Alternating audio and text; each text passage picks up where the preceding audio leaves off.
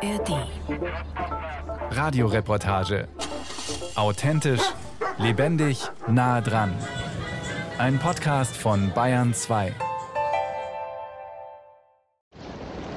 Ein Herbstnachmittag auf einem Platz im Erdinger Moos. Links von mir drängen sich die Gäste in einem Fastfood-Restaurant. Daneben liegen ein Supermarkt und ein Fanshop des FC Bayern. Rechts warten ein Biergarten und eine Currywurstbude auf Passanten. Zwei Ärztezentren werben um Patienten. Was aussieht wie ein Marktplatz, ist aber eigentlich eine Einrichtung der Verkehrsinfrastruktur, wie es im Behördendeutsch heißt. Das Munich Airport Center, kurz MAC. Eine Freifläche zwischen den beiden Terminals des Münchner Flughafens, über die Passagiere mit Gepäckwagen und Rollkoffern eilen. Dass sie dabei von Werbung, dem Duft von Essen und dem Blick auf die Auslagen von Geschäften umgeben sind, gehört zu einem modernen Airport. Es ist ein wichtiger und lukrativer Teil der Travel Experience, wie es in der Branche heißt. Denn die Zeiten, in denen es an einem Flughafen nur um das reine Fliegen ging, die sind längst vorbei, sagt Jost Lammers, der Chef des Münchner Airport-Betreibers FMG die Entwicklung von Flughäfen wirklich von reinen flugbetriebsorientierten technischen Infrastruktureinrichtungen ist gigantisch weitergegangen in den letzten Jahrzehnten. Bei uns hier in München, aber auch überall in der Welt, wenn man rumreist und andere Flughäfen sieht in anderen Kontinenten und anschaut, was da alles heute steht und was betrieben wird.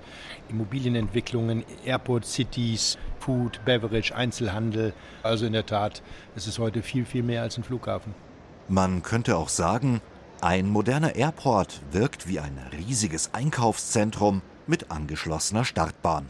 Guten Tag, liebe Fluggäste. In wenigen Minuten beginnt das Einsteigen für Ihren Lufthansa-Flug. Alltag im Terminal 2 des Münchner Airports. Am Flugsteig G20 haben sich die Passagiere für das Einsteigen in ihre Maschine nach Berlin angestellt. Familien sind dabei, Geschäftsleute, Touristen aus Asien. Auf dem Weg zum Gate haben sie nach der Sicherheitskontrolle mehr als ein Dutzend Geschäfte und Restaurants passiert. Einen riesigen Duty-Free-Shop, einen Laden für Zeitschriften und Reisebedarf, sogar einen Friseur. Sie sind an Modeboutiquen und Schuhgeschäften vorbeigeschlendert und an Uhrenhändlern, in denen die Kunden schnell Tausende von Euro ausgeben können. Und das offenbar auch tun, denn sonst gäbe es diese Läden gar nicht. An manchen Stellen wirkt der Flughafen wie die teure Maximilianstraße in der Münchner Innenstadt. Und das ist laut Jost Lammers auch so gewollt. Wir sind ein Wirtschaftsunternehmen. Wir müssen unsere eigenen Investitionen verdienen. Wir investieren viel an so einem Flughafen in neue Gebäude. Wir investieren in Personal. Und nochmal, das Geld, was wir ausgeben, müssen wir erst verdienen. Und deswegen auch da zielgruppenorientiert. Wir haben auch da viele Premium-Kunden aus China, Asien, auch aus Arabien. Leute, die eben auch gewisse Marken einfach erwarten an einem Flughafen unserer Güte. Und das ganze Angebot in der Breite und Tiefe, das versuchen wir ja abzubilden. Was der Flughafen München abbildet, das ist im Prinzip eine kleine Stadt. Geschäfte, Restaurants, Hotels, Ärztezentren, Spielplätze, Apotheken, Zehntausende von Parkplätzen. Damit erwirtschaftet der Airport gut die Hälfte seiner Umsätze und einen erheblichen Teil seiner Gewinne. In der Branche spricht man vom Non-Aviation Business. Das ist an einem Flughafen alles, was nicht direkt mit der Abfertigung von Passagieren und Flugzeugen zu tun hat. Fast jeder größere Airport auf der Welt setzt inzwischen auf solche Einnahmen. Doch der Münchner Flughafen hat sich noch eine andere Geldquelle erschlossen, die MAI, die Munich Airport International. Das ist eine Tochterfirma, die andere Flughäfen berät und unterstützt bei Neubauten, Umzügen, der Eröffnung und dem Umbau von Terminals und auch der Frage, wie man eine solche Anlage effizient und kundenfreundlich betreibt. In der Branche haben die Münchner einen exzellenten Ruf als Fachleute in allen Fragen rund um das Airport-Geschäft, sagt Jost Lammers. Unsere Geschichte kommt aus unserem Umzug aus Riemen. Das war ein guter Einstieg gerade. Wir haben da viel gelernt. Wir waren dann weltweit berühmt mit dem Umzugsmanagement, was wir ja grandios in einer Nacht, aber natürlich mit vielen, vielen Monaten und Jahren Vorbereitung hingekriegt haben. Der Umzug, von dem Jost Lammer spricht, fand im Frühjahr 1992 statt und gilt bis heute als logistische Meisterleistung. Bis dahin war der Münchner Flughafen im Ortsteil Riem angesiedelt, im Osten der Stadt. Dort, wo sich heute das Messegelände befindet und nur noch der denkmalgeschützte alte Tower an die Luftfahrtvergangenheit des Geländes erinnert, die in der Nacht vom 16. auf den 17. Mai 1992 endete. Landeanflug auf München-Riem. Alltagsbetrieb. Doch der Countdown für den aus allen Nähten platzenden Flughafen läuft. Die Tage von München-Riem sind gezählt. 16. Mai 1992, 17 Uhr. Ein warmer, sonniger Samstagnachmittag. Es sind die letzten Stunden, in denen in Riem Flugzeuge starten und landen. Noch deutet nichts auf jene von der Presse reißerisch angekündigte Nacht der Nächte hin, die von den Umzugsbeteiligten nüchtern als Betriebsverlagerung bezeichnet wird. Diese Betriebsverlagerung, die ein Industriefilm der Flughafengesellschaft zeigt, war der größte Übernachtumzug in der Wirtschaftsgeschichte. Binnen weniger Stunden wurden Tausende von Schleppern, Containern, Computern, Büromöbeln auf Flotten von Lastwagen verladen und ein paar Dutzend Kilometer nach Norden gefahren, dort wieder ausgeladen und für den Einsatz am nächsten Morgen vorbereitet. Am neuen Standort im Erdinger Moos, wo sich der Airport heute befindet. Aus fliegerischer Sicht eine eindeutige Verbesserung, so der langjährige Lufthansa-Chefpilot Robert Salzel. Der Flughafen München ist ein einfacher Flughafen. Wir haben ja hier von dem Gelände her keine Probleme. Es ist ein flaches Land rundherum, die Berge sind weit im Süden. Und dieser Platz ist ja exzellent ausgerüstet mit den zwei Parallelbahnen in einem ordentlichen Abstand. Also schwer anzufliegen ist er bestimmt nicht. Und die Hindernisse und Hemmnisse, die wir hatten in München-Riem, die haben ja aufgezeigt, dass wir hier unbedingt eine Änderung brauchen. Wir sind auch nicht gern über die Stadt geflogen, so schön das Bild immer wieder aussah, vor allem wenn das Oktoberfest in Betrieb war und die Lichter hochleuchteten. Aber es ist uns immer wieder bewusst gewesen, dass wir auch vor allem abends, nachts, am Sonntagmorgen hier über die Dächer brummen, wo Tausende, ja zig und Hunderttausende uns hörten. Und insofern bin ich sehr froh, dass wir hier jetzt in einem Gelände fliegen, wo wir bedauerlicherweise immer noch ein paar Bürger nerven, aber im Verhältnis war das die einzige richtige Entscheidung. Im Umland sah man das teilweise anders. Was von den Befürwortern als Wachstumsmotor für ganz Bayern gepriesen wurde, das war und ist für Kritiker des Flughafens Größenwahn. Bürgerinitiativen klagten und klagen bis heute gegen den Airport und jede Erweiterung der Anlagen. Am Tag des Umzugs im Mai 1992 veranstalteten sie ein Anti-Flughafenfest, bei dem auch der Freisinger Biologe Christian Magerl sprach der sich als langjähriger grüner Landtagsabgeordneter einen Namen als Airport-Gegner gemacht hatte. Viele Leute sind sehr betroffen, sind dabei, in Resignation zu verfallen, ob ihre enttäuschten Hoffnungen in den Rechtsstaat. Und genau dieses ist es, warum wir meinen, wir sollten einen Gegenpunkt jetzt setzen mit diesem Fest. Denn es ist, glaube ich, falsch, wenn wir jetzt in Resignation verfallen. Wir würden damit nur der Gegenseite in die Hände arbeiten und würden ihnen damit helfen, dieses Projekt weiterhin in die Größenordnung wachsen zu lassen, wie es geplant ist. Zurück in die Gegenwart, ins Terminal 2 des Münchner Flughafens. In einem Restaurant gleich hinter der Sicherheitskontrolle treffe ich Lutz Weißer und Lorenzo Di Loreto. Die beiden Manager sind die Geschäftsführer der MAI, der Munich Airport International, der Tochterfirma des Flughafens also, die aus dem Know-how des Umzugs und der folgenden Erweiterungen ein Geschäftsmodell entwickelt hat, das weltweit nachgefragt wird. Bei einem Espresso fasst Lutz Weißer die Gründungsgeschichte der MAI noch einmal kurz zusammen. Die Munich Airport International als MAI ist im Prinzip entstanden an dem Tag, an dem der große Umzug von Riem hier raus ins Erdinger Moos war. An dem Tag, viele werden sich noch erinnern, wurde ja sehr erfolgreich ein riesiger Flughafen mitten in einer einzigen Nacht umgezogen. Das hat weltweit Aufsehen erregt, weil es nämlich tatsächlich einwandfrei funktioniert hat. Und dieses gute Funktionieren hat dazu geführt, dass eine Reihe von weiteren Flughäfen gesagt haben, könnt ihr uns nicht helfen. Wir haben auch demnächst ein Terminal, einen Flughafen zu eröffnen, einen Bauteil eines großen Flughafens Und so hat die Flughafen München GmbH gesagt, lass uns das doch verkaufen, diese Leistung, die wir eigentlich jetzt hier uns selber geschaffen haben, dieses Know-how. Eine Idee, die sich ausgezahlt hat.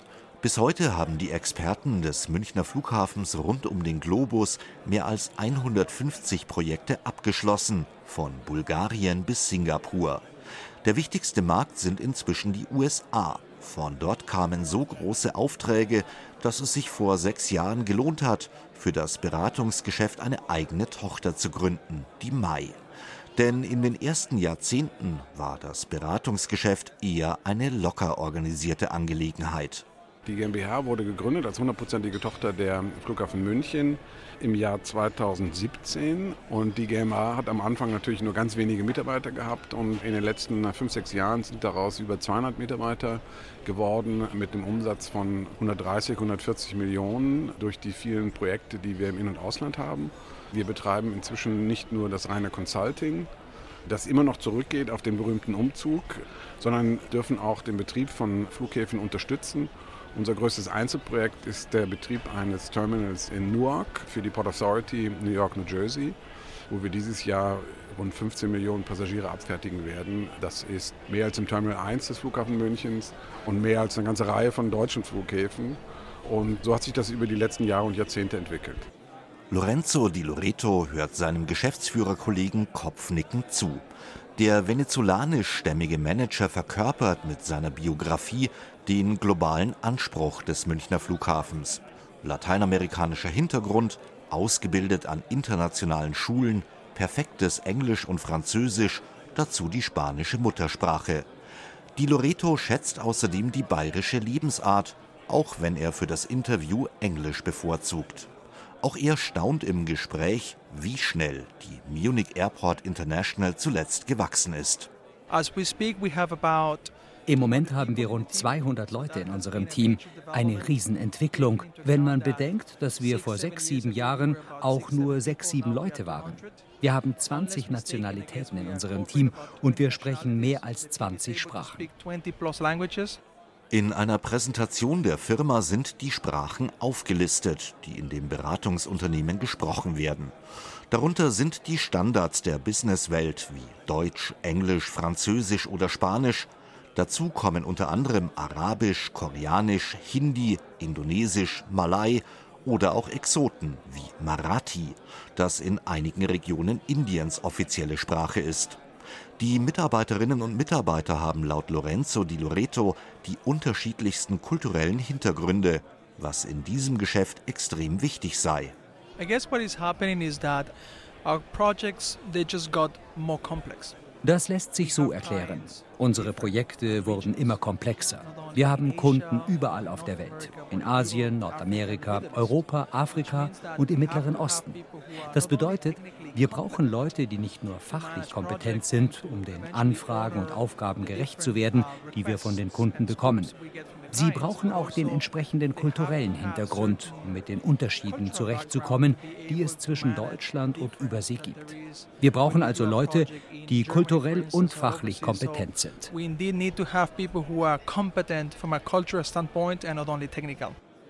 Das sei auch nicht nur eine leere Floskel, sondern ein handfester Business-Vorteil. Kenne man ausschließlich die eigene europäische oder gar nur die deutsche Geschäftswelt dann habe man international ein Problem. Schließlich sehen Kommunikation und sogar konkrete Verhandlungen im Ausland oft völlig anders aus als in Deutschland. Was hierzulande als klare Ansage geschätzt werde, das wirke in anderen Weltregionen unhöflich und manchmal geradezu beleidigend, weiß Di Loreto. Well, I guess in some countries you gotta be blunt In manchen Ländern können Sie Klartext sprechen und sehr direkt sein, auch wenn ich jetzt diese Länder nicht nenne. In anderen Ländern müssen Sie deutlich diplomatischer sein. Die Botschaft bleibt im Prinzip dieselbe, aber Sie müssen sie anders rüberbringen. Natürlich muss der Kunde verstehen, was Sie ihm sagen wollen, aber die Art und Weise unterscheidet sich. Das ist ein wichtiger Punkt. Und es gibt andere Beispiele, wenn Sie im Mittleren Osten Preise verhandeln, dann sieht das anders aus als in Asien. Wenn Sie in Lateinamerika über Vertragsdetails sprechen, dann läuft das anders als in Nordamerika. In manchen Ländern verhandeln die Rechtsabteilungen miteinander, in anderen läuft es über persönlichen Kontakt. Das bedeutet, wir als Manager müssen das ebenso wie die Teammitglieder wissen. Das brauchen wir, um unser Geschäft erfolgreich zu betreiben.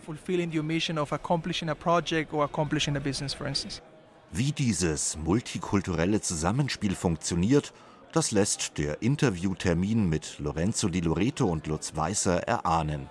Die beiden Co-Geschäftsführer der Mai spielen sich gegenseitig die Bälle zu.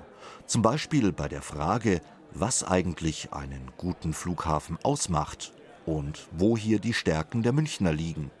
Hier übernimmt wieder der deutsche Manager Weißer das Wort. Auch deshalb, weil in der Antwort many big complicated German words vorkommen, wie Di Loreto mit einem Grinsen sagt. Also das Wichtigste ist natürlich eine reibungslose Prozessarchitektur. Die Passagiere interessiert vor allen Dingen, dass die einzelnen Prozessschritte, die es gibt, ist immer so ein permanentes Stop and Go.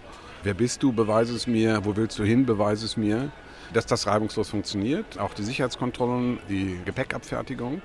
Das ist der eine große Aspekt. Der zweite große Aspekt ist, dass wir natürlich Stabilität haben. Wir müssen diese Prozesse stabil liefern können nahezu 24 Stunden, ganz früh am Morgen bis ganz spät in die Nacht, muss diese Stabilität der Prozesse geliefert werden, damit die Flugzeuge pünktlich rein und rausgehen und die Passagiere pünktlich auch wieder abfliegen können. Für Lutz Weißer ist das die absolute Grundvoraussetzung eines vernünftigen Flughafens, also das Kerngeschäft. All die anderen Dinge, das Einkaufszentrum mit angeschlossener Startbahn die Bespaßung der Passagiere mit Unterhaltungsangeboten sei nämlich nur dann sinnvoll, wenn der eigentliche Flugbetrieb seriös und zuverlässig funktioniere. Deswegen müssen an einem Airport viele kleine und große Rädchen perfekt ineinandergreifen, hinter und vor den Kulissen. Das funktioniere in München sehr gut, so die beiden Geschäftsführer. Der Flughafen im Erdinger Moos werde regelmäßig ausgezeichnet von Experten, aber auch in weltweiten Passagierbefragungen. Das sei wichtig für das Geschäft der Mai. Denn man könne ja Know-how nur dann glaubwürdig verkaufen, wenn man wisse, wovon man rede. Der dritte ganz wichtige Aspekt ist die sogenannte Experience. Das, was die Passagiere tatsächlich sehen, was sie erleben können, was im Wesentlichen unter Non-Aviation zusammengefasst wird. Was macht den Flughafen München, was macht das T2 anders als ein Flughafen Paris? dann sind da ganz viele einmalige Aspekte dabei. Der Flughafen München war jahrzehntelang der einzige und ist in der Größenordnung immer noch der einzige, der sein eigenes Bier auf dem Gelände braut. Der Flughafen München ist noch der einzige Flughafen weltweit, der auf der Luftseite, also innerhalb des Sicherheitsbereiches, einen offenen Biergarten hat. Okay, im VIP-Wing, also nicht für alle zugänglich, aber immerhin. Das sind natürlich Punkte, die Passagiere sehr, sehr bemerken. Das Geschäft der Münchner Berater ist mehr oder weniger zweigeteilt. Auf der einen Seite steht das technische und logistische Wissen, das man sich vor Jahrzehnten für den eigenen Umzug von Riem ins Erdinger Moos erarbeitet hat. Das hat man schon vielfach verkauft. Es diente zum Beispiel im Jahr 2006 als Blaupause für den Umzug des Großflughafens von Bangkok. Bei strömendem Tropenregen klappte diese Betriebsverlagerung in einer Nacht ebenso reibungslos wie 14 Jahre davor in Oberbayern. Tausende von Containern rollten auf Lastwagen vom alten Airport Don Muang zum neuen Standort Suvarnabhum. Am Morgen landete dann eine weitere Parallele als erste Maschine ein Jet der Lufthansa am neuen Flughafen von Bangkok. Doch Technik ist eben nur eine Seite der Airport-Medaille. Die andere ist, dass sich die Passagiere wohlfühlen und nicht zuletzt Umsätze generieren. Gerade im Luftfahrtmarkt USA wurde dieser Aspekt lange vernachlässigt. Amerika-Reisende kennen die oft tristen Airports zwischen New York und San Francisco, dunkle, enge Betonwüsten, an denen es allenfalls ein paar Bars und Fastfood-Ecken gibt. Hier will die Mai mit ihrem Know-how künftig punkten, so wie in Newark. Wir haben versucht, und die Port Authority hat das begeistert aufgenommen, klarzumachen, dass es ein New Jersey Flughafen ist. Zuerst New Jersey und dann New York und dann USA. Und haben eben festgestellt, es gibt wahnsinnig viele Punkte in New Jersey, die dort einmalig sind. Das erste Basketballspiel und zum Beispiel die erste Runway ist in Newark entstanden. Der erste Tower ist in Newark gewesen. Die erste mit Asphalt belegte Runway war in Newark. Die erste beleuchtete Runway war in Newark. Also gibt es diese Journey of Surprises, die als übergeordnetes Thema die Experience für die Passagiere tatsächlich auch einmalig macht. Doch was macht das Passagiererlebnis so besonders? Lutz Weiser sagt, in München seien es vor allem regionale Angebote, der klare Verweis auf den Standort Bayern. Biergärten, Geschäfte und Restaurants mit bayerischem Hintergrund. Das Kunststück sei nun gewesen, diese regionale Verwurzelung auf einen Flughafen in New Jersey zu übertragen. Wir haben dort den größten Umsatzbringer als Restaurant, Food and Beverage, Kitchen Step. Wir haben genau drei Restaurants, das sind zwei Brüder, zwei in Jersey City und eins am Flughafen. Natürlich haben wir auch einen Starbucks, der, der Starbucks äh, in den USA mit dem drittmeisten Umsatz ist, keine Frage. Aber wir haben immer wieder auch ganz lokale Jersey Mikes, eine über Jersey hinaus nicht bekannte kleine Kette. Dann haben wir dieses Lokalkolorit versucht mit zu integrieren. Das kommt bei den Passagieren sehr gut an. Die lokalen Brands lieben die und das ist auch die Unterscheidung weil wir diese Lokalität und das wichtige lokale Element aus München kannten und das übersetzt haben und nicht jetzt irgendwas Bayerisches kopiert haben und einfach da irgendwie bayerisches Bier ausschenken, so als Copy-Paste, sondern eben versucht haben, dieses lokal Wichtige in den Flughafen mit zu integrieren. Für das internationale Geschäft des Flughafens ist es natürlich wichtig, dass die Dinge zu Hause im Erdinger Moos so gut funktionieren, dass man sie potenziellen Kunden wie ein Schaufenster präsentieren kann. Außerdem sucht das Airport Management immer nach neuen Geschäftsfeldern. Schon allein deshalb, um unabhängiger vom reinen Flugbetrieb zu werden, der ja durchaus krisenanfällig ist, wie die Corona-Pandemie gezeigt hat. Neueste Idee? Der sogenannte Lab Campus. Das ist ein Gebäudekomplex, in dem künftig Start-ups, aber auch Lehrstühle der Technischen Universität München, der TUM, neben und miteinander an der Mobilität der Zukunft tüfteln sollen so Flughafenchef Jost Lammers. Wir konzentrieren uns auch da auf Know-how, auf Wissensansiedlung, auf, ich sag mal, flughafenaffine Geschäfte und Lab, also Labor, Campus, als eine Idee des, ja, des Coworking. Ich glaube, passt wunderbar in die Zeit. Das Ansiedeln von jungen Unternehmen, von Startups, auch gerade mit Bezug zu den Themen, die wir vertreten. Aviation, Space, gerade hier nicht nur am Flughafen München, sondern ich glaube gerade in Bayern, auch die TUM als wichtige Wissenseinrichtungen. Also all das an einem Standort zu konsolidieren, das ist die Idee von Lab Campus. Von diesem Lab Campus dürften die meisten Passagiere am Münchner Flughafen wohl kaum etwas mitbekommen. Anders sieht es beim Essen aus. Mehr als 60 Restaurants, Cafés und Bars gibt es im Erdinger Moos. Darunter sind vergleichsweise günstige Angebote wie der Standort einer großen amerikanischen Fastfood-Kette aber auch das einzige Sterne-Restaurant, das es an einem Flughafen gibt. Ortswechsel. Vom Büro des Flughafenchefs in eine Küche des Hilton Hotels gleich neben den Terminals. Ich bin mit Marcel Tauschek verabredet. Er ist dafür verantwortlich, dass das Restaurant Mountain Hub Gourmet vor kurzem seinen Stern im Guide Michelin verteidigen konnte. Meine Mama sagte immer, dass ich früher als Kind entweder Ritter oder Koch werden wollte. Und da Ritter werden relativ schlecht ist, wurde es dann, dann doch der Koch. Und ja, zur Sternegastronomie bin ich gekommen. Ich habe gut bürgerlich angefangen zu lernen und dann recht schnell gemerkt, dass dieses aufwendige, schöne Kochen dann einfach mein Ding ist und so dann da reingerutscht, genau. Es ist ein Dienstagnachmittag. Für Tauschek und sein Team beginnt gerade die Woche. Das Restaurant hat nämlich am Samstag, Sonntag und Montag geschlossen, wenn nur wenige Geschäftsreisende am Flughafen unterwegs sind. Tauschek führt mich durch die Küche, wo die Vorbereitungen für den Abend laufen. Das ist der Liam, der macht gerade die Zunge für unser neues Apero. Das schicken wir seit heute. Und zwar wird es ein ähm, Taco, der ist schwarz eingefärbt, mit einem Kalbszungensalat und einem Paprikakonfit. Und die ist gepickelt und gekocht und jetzt wird die quasi aufgeschnitten, dann für den Abend dann zum Anmachen. Und hier um die Ecke? Genau, das ist der Jakob, der blanchiert quasi gerade die Petersilie. Die wird äh, eingesetzt als eine Matte, also die wird dann püriert, so eine ganz feine Matte, die wir dann hauptsächlich nehmen, zum Beispiel Pürees einzufärben oder zum Püree-Ansatz machen, da wir hauptsächlich Naturprodukte benutzen und keine Farbstoffe. Ein Sternerestaurant an einem Flughafen. Für viele Menschen mag sich das sonderbar anhören, vielleicht auch größenwahnsinnig oder dekadent. Marcel Tauschek sieht das anders und er betont, wie breit gefächert sein Publikum sei. Unsere Gäste sind ganz international und durch die Bank weg eigentlich sehr unterschiedlich. Also wir haben den Freisinger, lokalen, wir haben den Münchner, der mit S-Bahn zu uns fährt. Wir haben aber auch die Geschäftsdame aus Tokio oder den Geschäftsherrn aus Singapur, die bei uns dann einfach Zwischenstopp machen oder ein Business-Meeting in München haben, die dann bei uns noch vorher zum Mittagessen kommen oder zum Abendessen mit den Kollegen dann.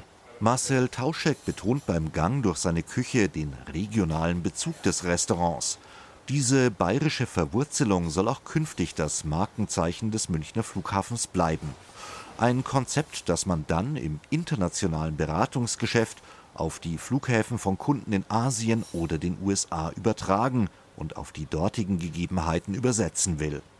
Doch ein Problem der Branche ist bis heute ungelöst. Der Fachkräftemangel. In der Pandemie verließen Zehntausende von Mitarbeitern die Luftfahrt, sie wechselten in andere Branchen. Ähnlich ging es der Gastronomie. Auch hier sucht man nach neuen Konzepten. Küchenchef Marcel Tauschek hat das Glück, dass sein Restaurant drei Tage pro Woche geschlossen ist. Das habe das Personalproblem deutlich gelindert. Also wir haben eine Vier-Tage-Woche bei uns im Restaurant, das heißt wir haben drei Tage frei. Natürlich sind die Tage lang, also wir fangen morgens an, gehen spät abends nach Hause, wenn der letzte Gast fertig ist. Das muss einem klar sein. Aber ich denke, dieser raue, unverschämte Ton in Küchen, das ist Vergangenheit. Also die Küche hat sich auch gewandelt, man geht mit der Zeit. Und wenn man heutzutage cholerisch ist, dann hat man schlechte Karten mit Mitarbeitern. Dementsprechend klar, wir sind hart und fair. Also ich sage auch, wenn was nicht gut läuft, aber immer fair, höflich zuvorkommt. Dass es einfach wichtig ist, einen vernünftigen Umgang mit den Mitarbeitern auch zu haben. Ein vernünftiger Umgang mit den Mitarbeitern, das sorge nicht nur intern für gute Stimmung, sondern strahle auch nach außen. Davon ist Flughafenchef Just Lammers überzeugt. Er betont zum Beispiel, wie viel Lob das Personal an den Sicherheitskontrollen in München von den Passagieren bekomme. Kein Wunder. Die Belegschaft dort werde in Bayern nach den Regeln des öffentlichen Dienstes und damit vernünftig bezahlt. Anders als in anderen Bundesländern, wo in der Regel die Mitarbeiter von privaten Firmen die Reisenden durchleuchten, manchmal zu sehr niedrigen Stundenlöhnen. Auch das sei etwas, was man bedenken müsse, wolle man wirklich in der Spitzenliga des internationalen Fluggeschäftes mitspielen, wo sich die Münchner heute als wichtigen Player sehen. Die nächsten internationalen Kooperationen des Flughafens sind jedenfalls schon angedacht.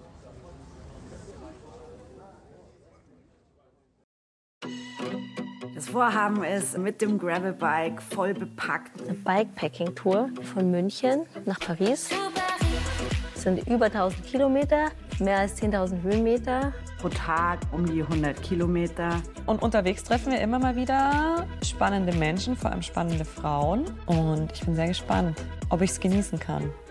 Mein oberster Gang geht anscheinend nicht rein. Die Taschen ärgern mich gerade wie Sau. Es hat jetzt 35,5 Grad um halb zwei. Wir haben bald 60 Kilometer geschafft. Und ich verstehe nicht, wo dieser Schwarzwald bleibt. Damit habe ich nicht gerechnet. Ich bin ja zweimal fast auf die Fresse, auf, auf das Gesicht gefallen.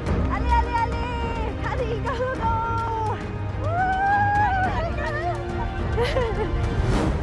Hey Leute, ich glaube, ich werde morgen nicht fahren können. Mir geht's richtig, richtig mies. Hallo, wir sind die Bergfreundinnen, die Kadi, die Toni und die Kati.